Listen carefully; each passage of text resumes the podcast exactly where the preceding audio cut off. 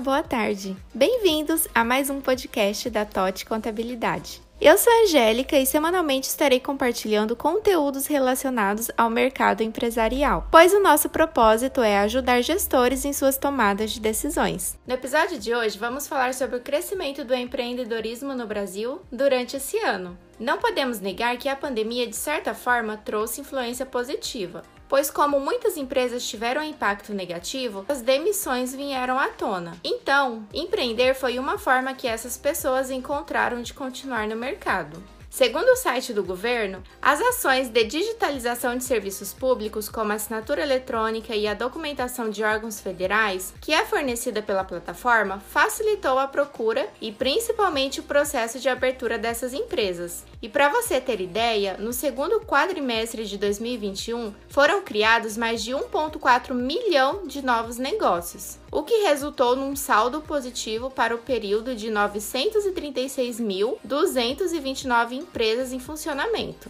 Em Santa Catarina, por exemplo, no primeiro semestre foi registrado um crescimento de 48,63% de novas empresas, sendo Florianópolis, Joinville, Blumenau e Itajaí as quatro maiores no ranking.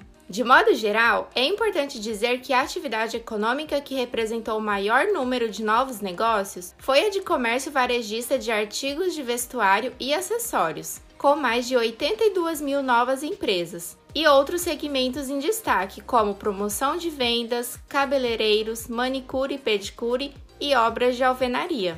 Por mais que na maioria das vezes você faça algo que ame, na prática, para alcançar o sucesso é preciso muito mais que ter amor pelo negócio. É necessário planejamento, trabalho duro e principalmente não desistir nos primeiros obstáculos. Sendo assim, devemos aprender a lidar com fracassos e tentativas que não deram certo pois somente com muito aprendizado é possível encontrar o melhor caminho para seguir. Então, continue firme na sua decisão e leve cada fracasso como uma experiência para o seu próximo passo. Agora conta pra gente, qual a sua maior dificuldade na hora de empreender? Compartilhe sua experiência com a gente lá no nosso Instagram, vamos amar saber. Então, esse foi o nosso podcast da semana.